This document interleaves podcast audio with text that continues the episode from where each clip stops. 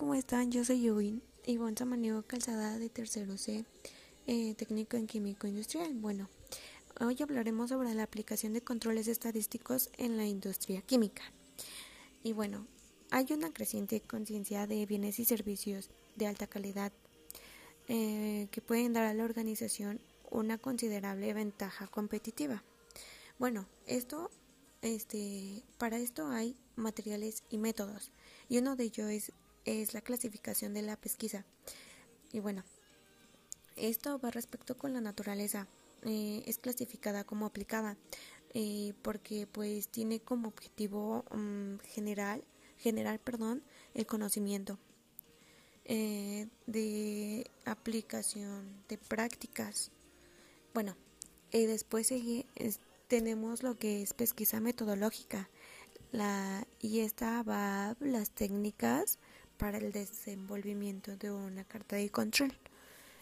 Y bueno, también tenemos procedimientos técnicos y uno de ellos es la elección de la característica de control. Eh, y esta sería, bueno, es adoptados en este trabajo que son de color. Y la siguiente es elección de la técnica de control. Esta va a la elección por el gráfico del tipo IRM es, mm, es perdón, debido a las variables de control. Bueno, también tenemos la colección de datos.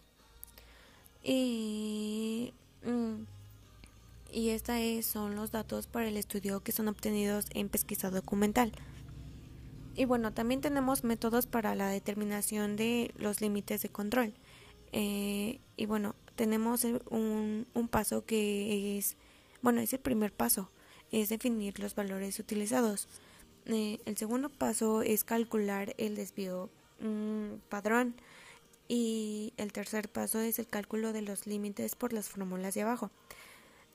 Y tenemos otras cosas que también podemos hablar de ello, pero prácticamente, o sea, son muy interesantes, la verdad, eh, muy, muy interesantes. Pues bueno, les cuento, uh, una de ellas es la descripción del objetivo del estudio, que es donde la empresa eh, aplica ese estudio en caso de, eh, en ese caso se destaca el mercado internacional y nacional. Y bueno, tenemos también como el mm, test de test, perdón, de hipótesis para la CEP, CEP, perdón. Mm, y pues tenemos, o sea, diferentes cosas. Prácticamente esto habla mucho, ah, da mucho a enseñar, pues, uh, para aplicar un control estadístico sobre uh, la industria química. Perdón si me trago, pero es la primera vez que hago esto. Bueno, Mm, tenemos también mm, la revisión bibliográfica, que es control de los procesos autocorrelacionados. Y pues tenemos análisis de los resultados, eh, limitaciones metodológicas, o sea, prácticamente tenemos muchas cosas que dar a entender y enseñar sobre la aplicación de controles estadísticos sobre la industria química. Bueno, yo creo que no me alcanza el tiempo, pues bueno, uh, en el siguiente podcast hablaremos sobre esto. Este, espero y les haya servido la información que tengo. O sea, no es mucha, pero prácticamente traté de sacarlo lo más importante de tratar de, traté, perdón, de buscar, de meterme para tener una, mm, algo específico. Mm, sí, prácticamente. Bueno, nos vemos hasta la próxima. Adiós sentir igual. Entra en la discoteca y solo veo. Hola, me presento, soy Ivonne Samaniego Calzada y pues bueno, hoy vamos a hablar sobre las normas ISO. Eh, principalmente para qué sirven las normas ISO.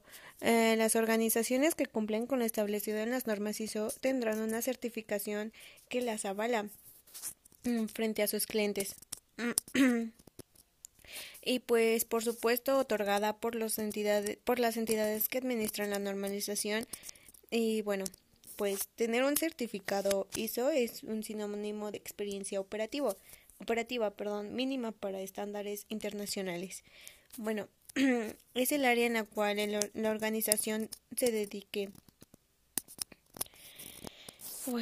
Pues, ¿cuáles son? Mm, hablaremos sobre cuáles son las normas ISO más importantes. Una de ellas es la ISO 9000, mm, dedicada a la estandarización de la producción y mediante la población de perdón, y mediante la aplicación de un método controlado.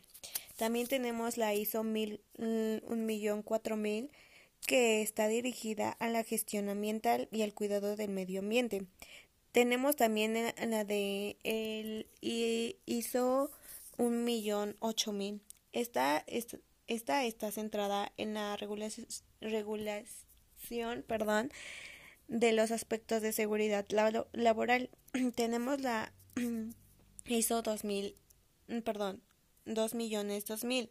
Es una norma de seguridad de la producción de alimentos, perdón. Mm, tenemos otras tres prácticamente y bueno, hablemos sobre la familia ISO. Eh, las normas ISO se mm, constituyen en una serie de estándares que podemos agrupar por las mm, familias. Tenemos estas que son, una de ellas es normas relacionadas directamente con la calidad.